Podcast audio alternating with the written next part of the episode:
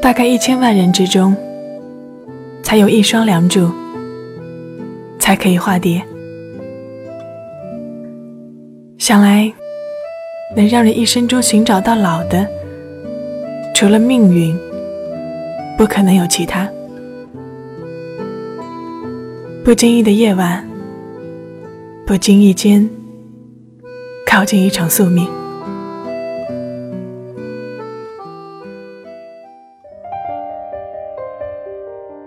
嘿，各位亲爱的听众朋友们，你们好吗？欢迎收听本期的时光记忆，我是韩一。如果你喜欢我的节目，可以在喜马拉雅的首页搜索“韩一”并关注。所有的背景音乐我会分享在我的新浪微博上，DJ 韩一。今天要跟大家分享的。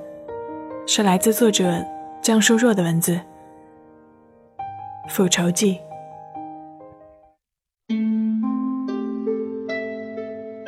我把烛光给了你，晚餐给了他；我把情节给了你，结局给了他，情愿什么也不留下。陶浅今天出院。我们几个朋友商量了一下，决定给他开个欢迎趴。他家的钥匙我们都有。住院前那一段日子，陶钱刚分了手，情绪极不稳定。我们怕他出事，便轮流过去照顾。但没想到，最终还是出了事。事情发生在瑶瑶值班那天，陶浅睡到半夜。突然说想吃夜宵，瑶瑶便下楼帮他去买。结果回来的时候闻到很浓的烟味儿，他大叫着冲进卫生间，吓到了正蹲在地上烧纸的陶浅。他惊慌失措，打翻了满盆的灰，脚底一滑，摔了个骨折，住院一月。尽管陶潜后来解释说自己。不过是想把关于杜欢的一切东西都烧掉，但没人信他，因为瑶瑶在他睡衣口袋里发现了一瓶安眠药，这说明陶倩有自杀倾向，只不过自杀未遂罢了。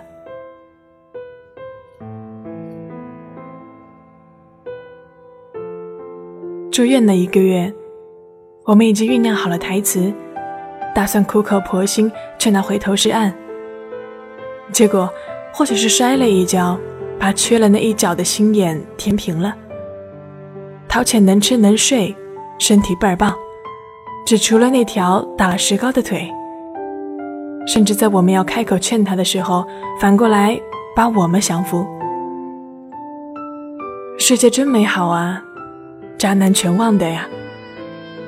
我们擦着眼泪。感动的离开了病房，而最终让我们承认陶潜当真已经从失恋的阴影里走出来，还是因为罗密欧的出现。说起来，罗密欧认识陶潜，倒比杜焕还要早个几年。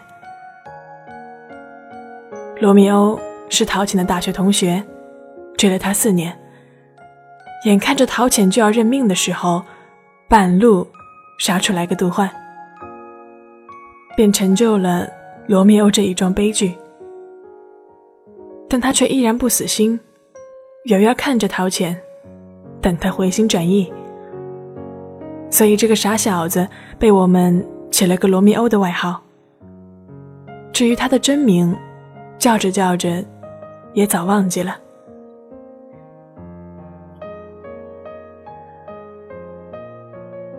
罗密欧在得知陶潜出事的当天晚上就赶了过来，自此在病房常驻陪护。也亏得他在，陶潜恢复的很快。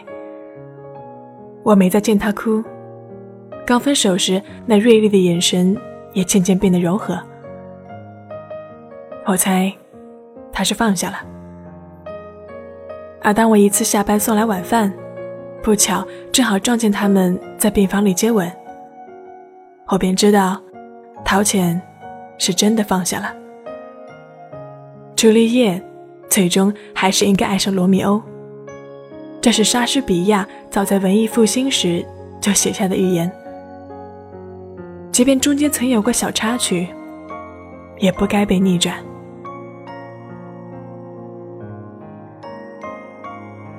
派对上，每个人都喝多了，因为高兴。可以让人高兴的事情有好多，好比从未中过奖的你喝饮料刮出了再来一瓶，男女神莫名其妙的对你回眸一笑，甚至不知哪根筋抽了，突然发现了你的好友要和你风花雪月、海誓山盟，那你就会忘乎所以了。忘乎所以的时候，容易喝酒，自然也容易大醉。醉了就容易说真话，所以酒是吐真剂，能引发一串失控的连锁反应。喝醉了的陶潜看着罗密欧熟睡的脸，悄悄跟我说：“他其实从来没有喜欢过罗密欧。”但这个人能帮他脱离苦海。至于失恋的最好方法，便是再谈一次恋爱。如果罗密欧真能让他忘记杜焕，那又何乐不为？每个人都需要在挣扎的时候抓住最后一根救命稻草，而罗密欧便是他的安眠药，让有关杜焕的记忆溺死在崭新的爱情里。是他得到解脱的最好方式。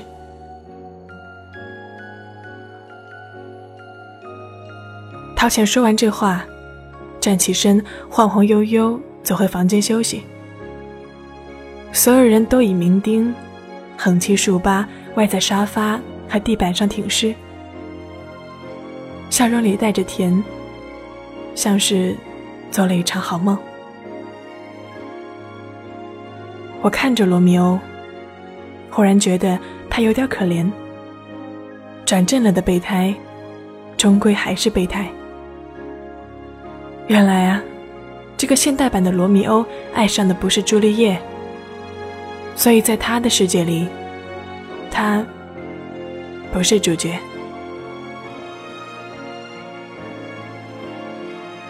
世间最不能为难的，便是爱情。但作为好朋友，我希望这个罗密欧精诚所至，那样他们各自对自己的折磨都可以到此为止。房间里太闷，我起身想出去逛逛，却在关上门的那一刹那看到罗密欧坐起了身，神情恍惚着，像是做了一场噩梦。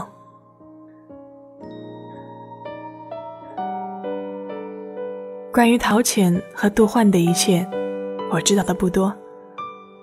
只知道他们交往三年，第一年如胶似漆，第二年趋于平淡，第三年便小吵不断。杜焕在圣诞节前一天约他出来分手，理由是对两人的感情早已倦怠。而分手第二天，他便牵着另一个姑娘的手。去吃烛光晚餐，那姑娘雄赳赳、气昂昂的模样，像机关枪在陶潜心上一通乱扫，千疮百孔。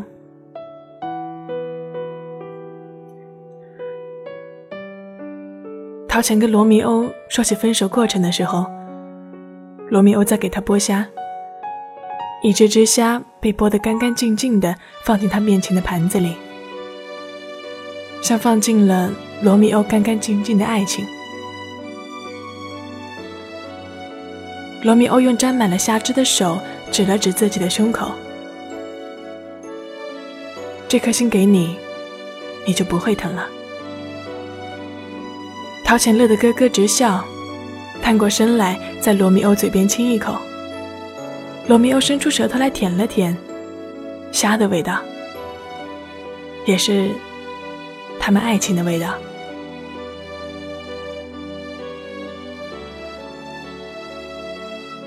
他那时想，虾的味道是鲜的。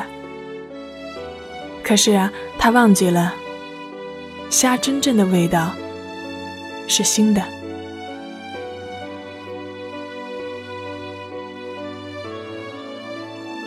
陶谦和罗密欧交往半年，去过很多地方。罗密欧是个插画师，把他们的足迹用最鲜艳的色彩画在随身携带的速写本里。聚会的时候，兴冲冲的拿过来让我们看。在创意工坊里的特色咖啡馆，有好味道的榴莲芝士蛋糕。东边商业区新开辟的人工湖旁，总有人浪漫求婚。蜡烛摆成巨大的星星，他们手牵手在这里合照，pose 也摆成星星。附近的古镇。还没被商业开发，有些隐秘风景。周末偷偷溜去做两日闲人，好像神仙眷侣。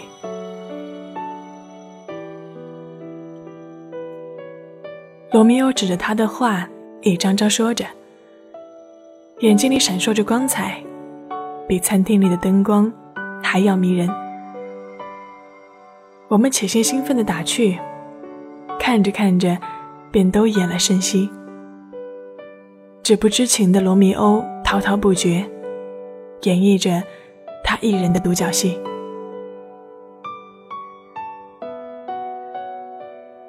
如果罗密欧在陶潜刚失恋、被我们作为一级警戒看护的那段时间，曾观察过熟睡的他，那么他便会知道，这张速写本上所提到过的所有地方。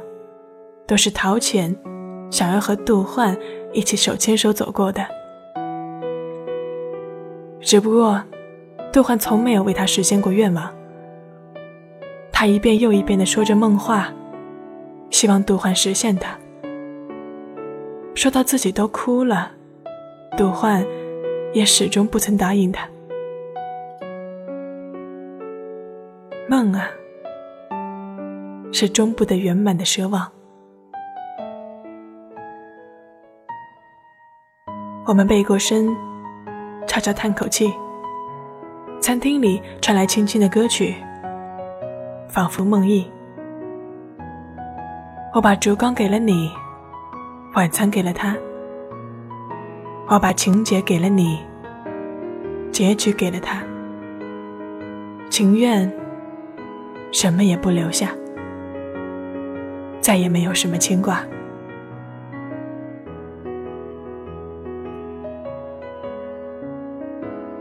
和喜欢的人在一起做喜欢的事，是爱情；和不喜欢的人在一起做喜欢的事，那是复仇。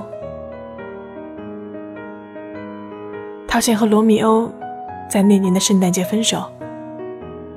分手那天，罗密欧精心准备好了烛光晚餐和圣诞礼物，礼物是一枚钻戒。罗密欧觉得，既然自己的昵称这么西方，那么在这个西方最隆重的节日里求婚，也一定能得到圣诞老人的庇护。但他忘记了，圣诞老人是童话，而童话回归现实，从来不够美好。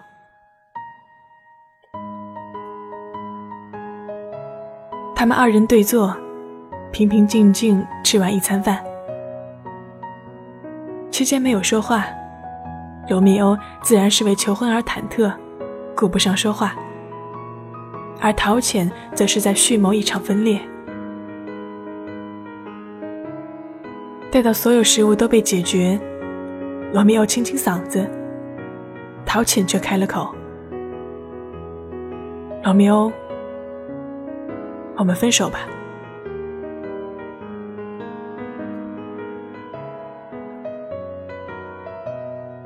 罗密欧，我们分手吧。只有八个字。说完这八个字，陶谦起身离开。关门的刹那，桌上原本就微弱的蜡烛火焰终于熄灭，留下一身黑暗和残留的红酒香气。陶潜的这场复仇大计圆满无比。后来我问陶潜：“罗密欧不好吗？”陶潜想都没想说好，但罗密欧不是他心上的那根刺，杜焕才是。好花总带刺，好酒会藏毒，赴死好过平淡。这才是爱情，什么鬼逻辑？我骂他，他却捧着罗密欧留给他的速写本，一页一页慢慢的翻，眼睛里闪烁着迷人的光彩，同罗密欧给我们讲解这些话时的眼神一模一样。或许，他们二人都在完成一场复仇。陶潜从罗密欧这里寻求治愈，牵着他的手，却弥补上一段爱情里的缺失，是向杜欢没能给他的像样的爱情的报复。而在罗密欧弥足深陷的时候，又将他无情甩去，又是对那个被杜欢甩掉的懦弱的自己的报复。人总是像他这样。被迫得到一段苦，再将这苦转嫁给旁人，心里才能求得平衡。报复给予快感，快感源于保护。至于罗密欧，无心插柳，陶潜心里从此有了他的一席之地。那眼睛里迷人的光彩，便是最好的证明。无论未来怎样，陶潜注定忘不了他。在这两场复仇大计的对决中，他小胜，却也没什么可值得骄傲的。毕竟输了你，也是输了全部。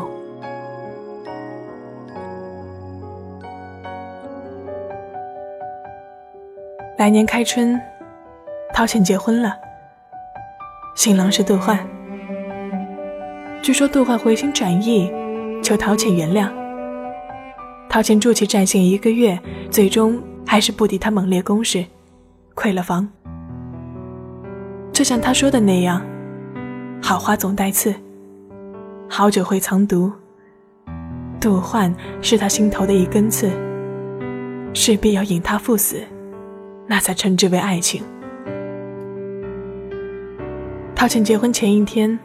拉着我们几个去喝酒，又是一场酩酊。喝得醉醺醺的，双颊通红，痴痴傻笑，趴在我耳边问：“你知道罗密欧在哪里吗？”我摇摇头。自从那次圣诞节后，罗密欧便彻底离开了陶潜和我们的生活。他搬离了这座城市，马不停蹄，再不要史诗一般的爱情。其实我挺想他的，陶倩挺委屈的，小声说：“你知道你们最好的时光是什么时候吗？”我问他，他摇头，说不知道。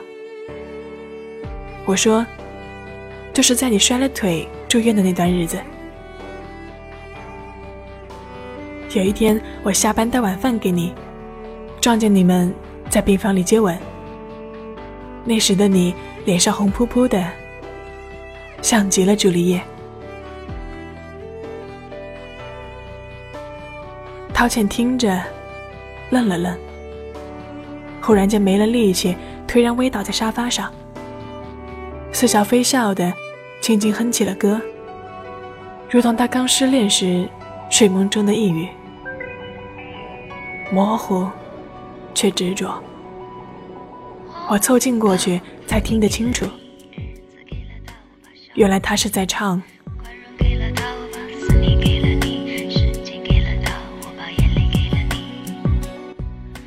情愿什么都不留下。罗密欧和朱丽叶。什么都不留下。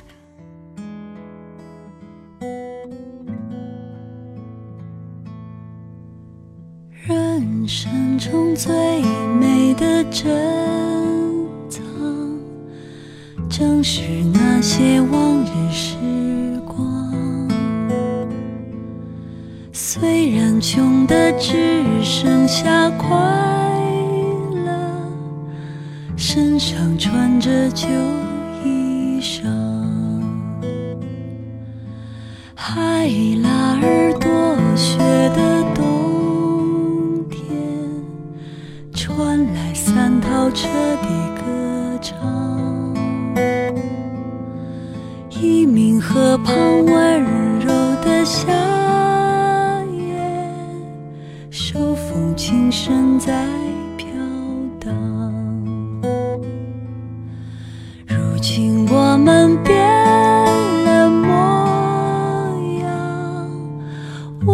生活天天奔忙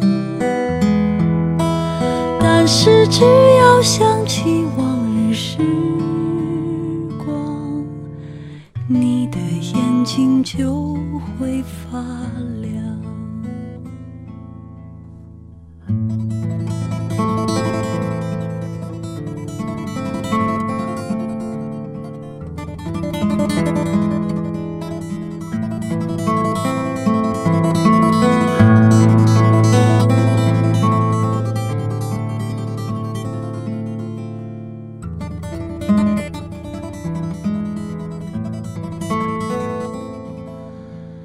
人生中最美的珍藏还是那些往日时